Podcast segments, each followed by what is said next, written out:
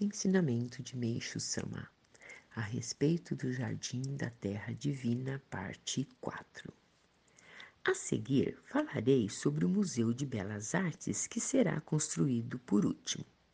A construção está planejada até o verão do ano que vem e quando ela estiver concluída, o Jardim Sagrado da Terra Divina ficará ainda mais magnífico. Quanto às obras artísticas a serem expostas, já tenho algumas e já andei pesquisando as que são avaliadas como Tesouro Nacional, existentes em museus históricos e de belas artes de várias regiões, em coleções particulares, em templos e etc., com os quais, pouco a pouco, estou fortalecendo o meu relacionamento. Assim, tenho certeza de que o Museu de Belas Artes de Racone nada ficará devendo a outros do gênero. Minha intenção é expor poucas obras históricas e arqueológicas, tendo como critério meu senso estético, independentemente de ser arte oriental ou ocidental, antiga ou moderna.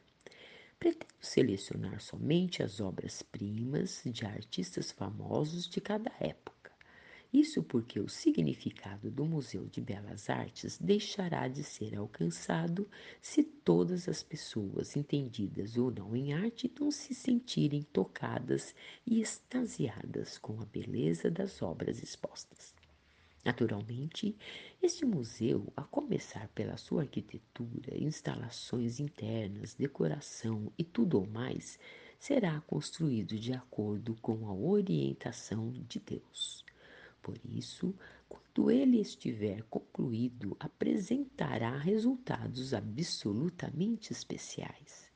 Com a sua conclusão, praticamente estará terminada a construção do protótipo do paraíso da Terra Divina.